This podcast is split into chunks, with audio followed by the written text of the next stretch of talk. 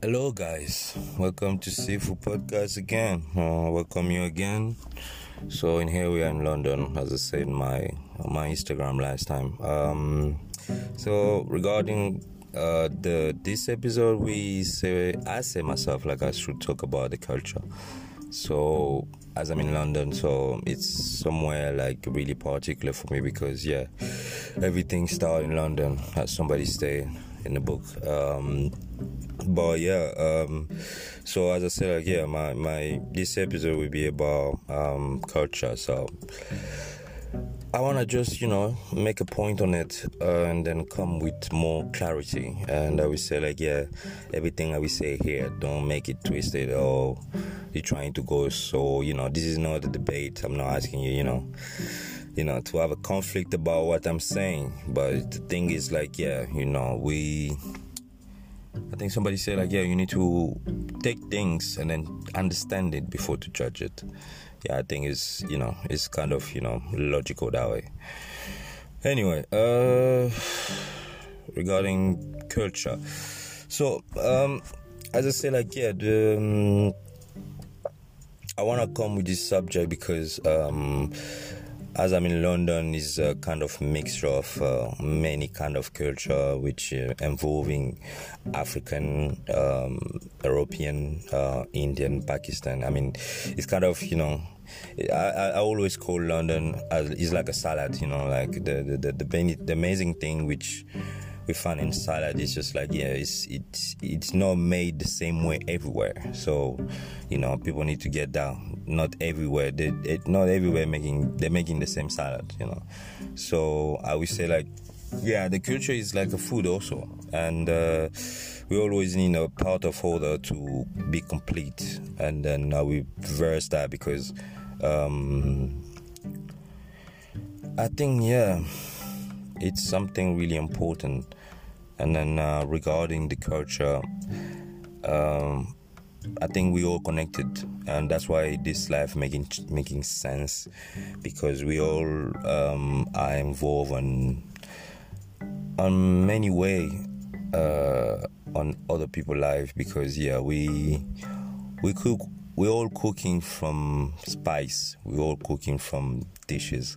We're all cooking from different dishes also. So and also some of us don't have you know a good recipe you know so there's some people copy you know copy paste you know as i say like you know it's not good to copy paste you know. The creativity is you know your mind is free so you need to be able to create. So anyway so come back to the culture. Um the culture is something I really attach my importance because you know um, I've been traveling a lot uh, as I say in my few podcasts before and I really found out like yeah uh, the most of us we don't accept certain culture because you know we don't understand it.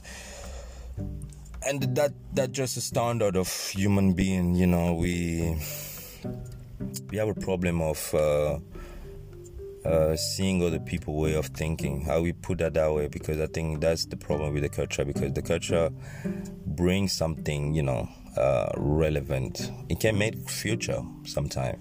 And uh, for myself, like as an African, uh, I was talk on that part, and um, I grew up in Western Europe, um, especially like in, in, the UK, in France, and and all that, and everybody got a different culture, and uh, we all driving ourselves to to kind of you know coming uh, together, I would say. And uh, the culture is something which we really put really we have really a big importance i mean in africa is really different uh, we we really give it really more importance because you know we we do not have a book which is telling us a story because the old people are the more the one who luckily try um, just um, uh, how do I say that? They are the one who giving the information from the past, and um, that's the way we grew up in Africa, from what I remember. Because um, Africa is really rich culturally talking. I mean, on the culture, I think the most um, relevant continent which really been really really dismiss on the culture is Africa because I would cause there's a guy, there's a, a president of France who will say one day like the, the, the problem with Africa, which it's it's because we never um, we never get involved in uh, in uh, in our history.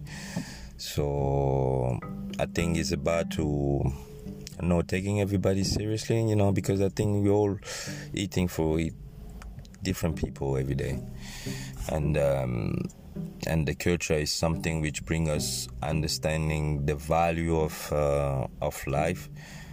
Because Africa is particular for me because um, I grew up there, knowing like yeah, uh, you just have to do it. You know, I didn't learn it at Nike because yeah, it's it's something which I will witnesses every time when I, I was in Africa and um, and yeah, it's it's something really powerful uh, in Africa culture to really put the child really make him understand where he's supposed to go. And uh, and that's why we will see many African people they really put their hope in their children. And then sometimes misunderstanding because yeah we coming in Europe is kind of you know and dealing with certain relationship certain people don't understand why we're trying to help the parents why we're trying to commit on you know helping the the most of us the one who don't have you know. And I would say like um, life is uh, is taking and giving, you know, and um, that's the way I say like culture should be, you know, they're giving you and then you know you need to you take it and then you give it. And then yeah. And it's, something important, especially when I'm in London, because I figure out that also because London is a really special place where uh, there's a, this mixity of uh, culture, food, music, and, and uh, artists, and it's it's really nice to be in London. I mean, if you've never been here, like, it's a good experience of life, and then we we you traveling to know exactly, you know. Why people doing certain things um, especially like yeah uh, it been really really um, uh, how to I say that? It's been really, really nice living in London because, yeah, it's like I live in many places, you know. I live in Africa uh, for 10 years and then uh, I bounced to to Europe uh, and then um, yeah I learned a lot of things in Europe I've spent like 20 years now in Europe uh, so I'm on my 30 so and uh, culturally European people are really uh, proud of their history, which I really understand. Which uh, I think everybody's proud of their history, but you know, uh, the problem we have today is just like yeah, not everybody accepting other people' culture. And then I will speak for African, I will speak for European people, I will speak to to let's say like uh, Indian people, Latin Latina people, Asian people. So everybody got the same thing, and uh, as soon as we try to understand, you know. Uh, the way of living of other people, I think we're gonna become more stronger and on developing this world because culturally speaking, I think that's where we're collapsing more like those days, and then uh, those days kind of you know uh, really bad to put in place the fact like yeah life is um, is a really really a choice every day because you know um, nothing is guaranteed until you made it you know you make it. And you know uh, we all have a purpose of you know learning the good thing eating the good food uh, having the good mindset and you know um, be positive. And then uh, why i came to this cultural thing because um, i think also like we're missing that part in this time of life and uh, many things we saw today is kind of drive us to to be separate and then trying to see the bad and evil face. I mean, not evil. I wish I'm not gonna say evil because, yeah, the evil mean like yeah, you know, it's uh, is a purpose, it's a drive every day, like people doing. But there is a change. That's that's my hope every day, you know, because uh, there's many things as I said in the beginning, but the culture should should be somewhere safe where we we see opportunity to to grow, and then. Uh, and I, I like also this quote is saying like yeah you know the culture always make a future so if it's really drive properly but you know um as we listen we all in this world and then we we are meant to do the right thing and then share it. And then because i think knowledge is something which should be shared because i think it starts from a culture. The culture just bring you the basic of knowledge you know especially like how to conduct yourself and people how to eat properly how to see each other like uh, but i think there is obviously like some people really do want to stop um, the free mind of of human being because uh, let me explain when I say free mind because uh, there is people in some certain culture that do not want to accept other people as a human being. And then you know uh, that's why we, we're going to the way of racism because you know it's it's a part it's a part of you know anything we're dealing with in this planet you know. And then um, I think on that we say like yeah if, if if first like you don't accept yourself and then you just don't uh, see yourself as somebody who who can drive a purpose you know. And I think is uh, is a complex. If um, culture, culturally, culturally speaking is really bad this way because I cannot even pronounce it. Jeez um, we do uh, we do good thing, you know, on teaching the children how to accepting other people, but we need to do also thing like accepting other people conduct because uh, not everybody love burger. I think so. I think that that would make more sense because yeah, um, uh, the culture can be anything and uh, it can include like social people and then that that can bring like you know the power on people coming together and, and trying to drive a purpose. Because you know um, as i say every time like yeah life is about purpose. If you if you do have a good one you know you better do just uh, driving on it. And then that's that's why you know um, everything is possible in fact like yeah uh, if you do have the good people surrounding you because um, that's also the culture. And that's i say like my podcast will be a bit of this and that but on on generally speaking i would say like yeah the culture is the basic you know and we need to because that's the one which take us to school and then trying to understand what the other people trying to teach us. So um, and um, that's why also make us you know become a nation. Because uh, that's why um, there is a nation there is an economic system there because there is people that putting each other effort like the e effort like uh, you know the, the, the, the strength together and then trying to elevate something legit.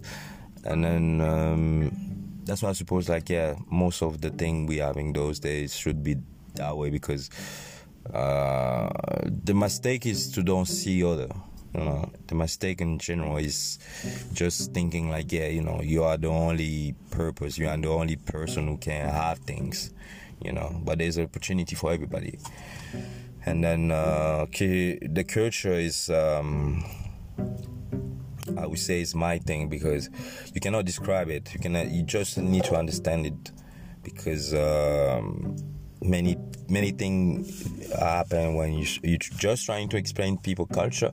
It's just like yeah, they're trying to have an opinion.